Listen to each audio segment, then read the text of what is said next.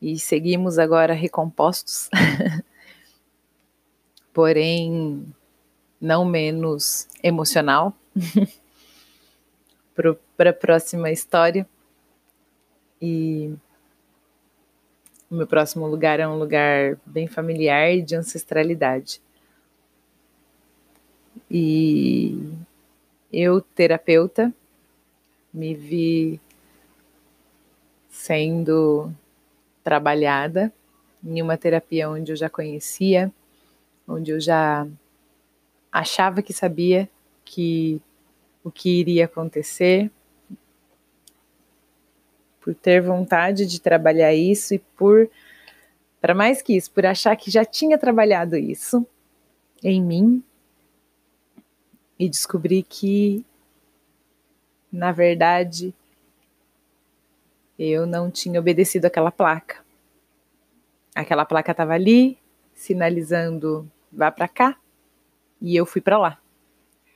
E não assumia esse lugar.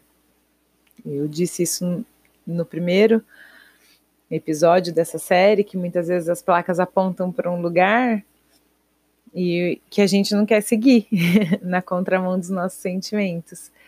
E eu fui muito mais longe que isso do que ir na contramão. Eu simplesmente desconectei daquela placa. Era como se eu olhasse ali e ao invés de ver uma placa siga, eu via uma placa rua sem saída. E quantas vezes nós fazemos isso? E agora que eu consegui limpar essa placa ou enxergar direito essa placa, eu faço essa pergunta: quantas vezes nós achamos que é uma rua sem saída e na verdade a placa está dizendo siga e a gente nem quer chegar no fim da rua, né? De rua sem saída. Se a gente acredita que ali é uma rua sem saída, a gente nem vai. E muitas vezes nós mal sabemos que é para seguir, porque aquela rua foi aberta, porque ela não é mais sem saída, ou porque quem colocou a placa de sem saída ali por cima da placa siga adiante fomos nós mesmos, com as nossas desmerece com os nossos desmerecimentos, como eu tinha falado, com o nosso menosprezo pelo sentir do outro. E eu me vi essa pessoa, menosprezando o que realmente o outro sentia e até mesmo o que eu sentia. E esse lugar eu pude rever coisas que eu não queria ver. Porém, que eu descobri que não não era aquilo que eu não queria ver, é que estava travado aquilo. Porque estava travado em uma vida de carência, em uma vida de não conseguir dizer o que eu queria, de não conseguir dizer aquilo que eu sentia, de não conseguir dizer aquilo que me faltava. Quantas vezes eu me vi sem saída em outras relações que não essa, em não conseguir dizer aquilo que eu queria, não conseguir expressar, não achar o que era aquilo que estava me incomodando, qual era a minha necessidade. Eu falei em outros episódios das nossas necessidades e quem está ouvindo esse e não ouviu das necessidades, corre lá que dá um tempo de ouvir, que é bem legal. E por mais que eu falasse de necessidades, eu não conseguia conectar com as minhas. Muitas vezes eu não consigo conectar com as minhas. E essa era uma grande necessidade.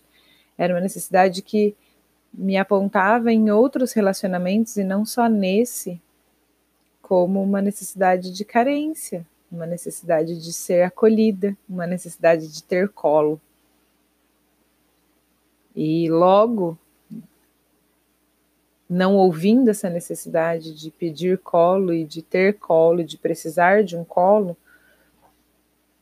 me vi muitas vezes não dizendo para as pessoas aquilo que eu queria, achando que essa era uma forma de ser forte. Eu resisto, eu sou forte, eu sou capaz. Quando na verdade você se vê frágil, você se vê abandonada, você se vê sem ter aquilo que você mais queria. E quando você vai para esse lugar e eu falo por conta dessa minha experiência terapêutica, você vê que é tão simples de resolver e de dizer e o quanto aquilo te engrandece depois para dizer sobre todas as outras coisas que você precisa. Então, eu fiz uma terapia onde eu pude olhar para minha necessidade de carência, que é uma necessidade que eu estendo em outros relacionamentos também, e acabo sendo um pouco chata, confesso. Porém, como diria Oswaldo Montenegro, na música chato, todo chato é bonzinho, né? eu espero. E chata por querer a atenção das pessoas, por achar que as pessoas podiam me dar aquilo que quem, quem, quem me daria, na verdade, era eu mesmo. Então, aprendizados distintos, como eu falei, de quem eu sou e de onde eu estou, que nos trazem à tona os nossas, as nossas necessidades. E quando eu destravei essa necessidade de carência e busquei nessa pessoa, que era minha mãe, e não tem problema dizer, porque foi uma terapia em grupo. E muita gente soube viu e eu confesso que eu não tenho vergonha de mostrar essas essas minhas faces. E quando eu pude ver essa necessidade, dizer, trabalhar, dizer para ela, ressignificar isso em mim, eu vi uma grande diferença na minha relação, não só com ela, mas na minha relação agora enquanto mãe, na minha relação com outras pessoas. Onde sim, eu me mantenho chata às vezes. Eu gosto de estar próxima e sei que muitas vezes acabo sufocando. Porém, hoje eu tenho uma consciência de trabalhar isso e de ver que muitas vezes eu sou, eu tenho o papel de me recarregar. E eu não preciso buscar esse colo nas outras pessoas, porque eu resolvi que, na verdade, eu não tinha o colo porque eu não pedia ele. Orgulho, mágoa, ressentimento. E quando você tem a coragem de olhar e assumir que você tem isso ma mais ainda, trabalhar isso e ver que a pessoa está te dando aquilo que ela pode, com o máximo do que ela pode, e olhando para aquilo que ela já conseguiu explorar, você consegue ressignificar e compreender que você talvez estivesse pedindo para a pessoa muito mais daquilo do que ela que ela pode dar, muito mais daquilo que ela pode dar. Opa e que o que ela te dá é um monte.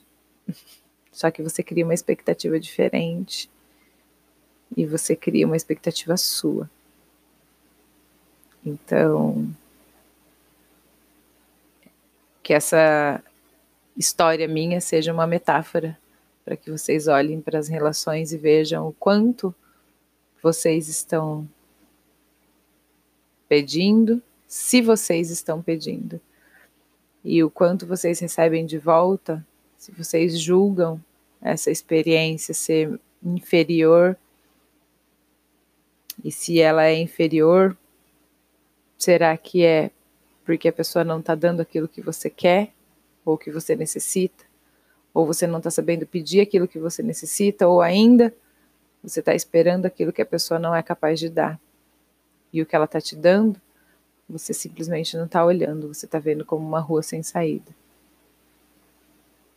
Quanto esse lugar de o quanto esse lugar pode ser explorado e o quanto você pode colocar as suas necessidades e também entender que a pessoa está oferecendo tudo que ela é, tudo que ela teve com a sua experiência de vida. Então, a pergunta que fica para a gente fechar Será que eu estou pedindo mais do que os outros podem me dar? E eu entendo quanto cada um pode me dar? Fica para vocês esse questionamento que salva relações. Um grande beijo.